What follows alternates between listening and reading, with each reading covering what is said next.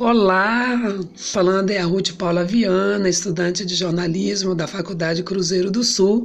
Aqui está o meu projeto de resenha crítica. Essa aqui é a minha resenha que eu criei. O amor e a dedicação. O caminho para obter a dedicação vai exigir o tempo, paciência, determinação, perseverança. Sabe de uma coisa, que no final sempre há uma saída.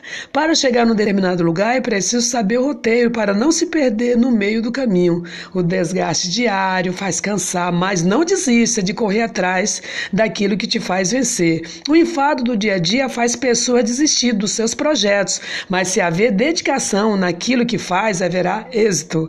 A vida é um aprendizado que sempre vamos aprender em tempos difíceis, que todos atravessam se não dedicarmos naquilo que amamos, fica difícil de prosseguir, que como essa dedicação diária, vai sermos mais fortalecidos mesmo em momentos difíceis. Nunca despreze ninguém, porque no momento difícil vai se lembrar de alguém que ajudou e dedicou a você. Quando temos o um amor em nossas vidas, vivemos uma dádiva, só que agora temos um amor e é o motivo de vencer desafios que surgem do nada que temos de resolver.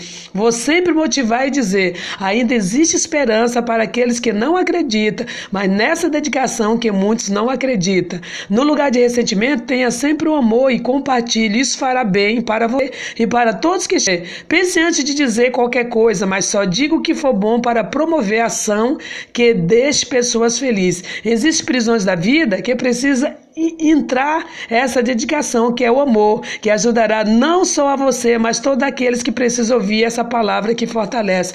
Mesmo que ninguém não enxergue, tamanha dedicação que você tem, prossiga sempre que alguém chegará. Na estrada pode ter espinho, outras coisas, mas sempre observe os detalhes que fará aquilo que realmente vale a pena ter para obter a dedicação.